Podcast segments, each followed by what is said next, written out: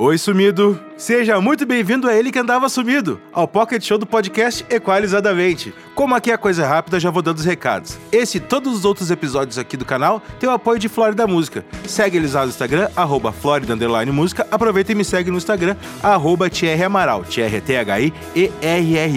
E hoje a gente vai falar sobre Time Trash. O que, que é isso? Time Trash é um recurso usado para acelerar ou desacelerar algum arquivo de áudio, alguma locução ou algum instrumento, enfim, qualquer coisa de áudio. Quando é que se usa o time stretch?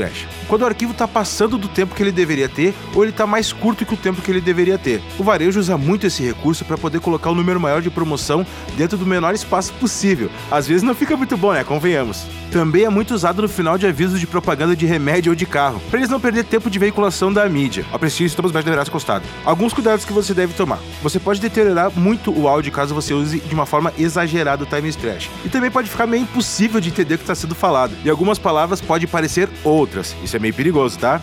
Feito, eu vou ficando por aqui e bora compartilhar conhecimento, pois conhecimento guardado não gera valor. Fui!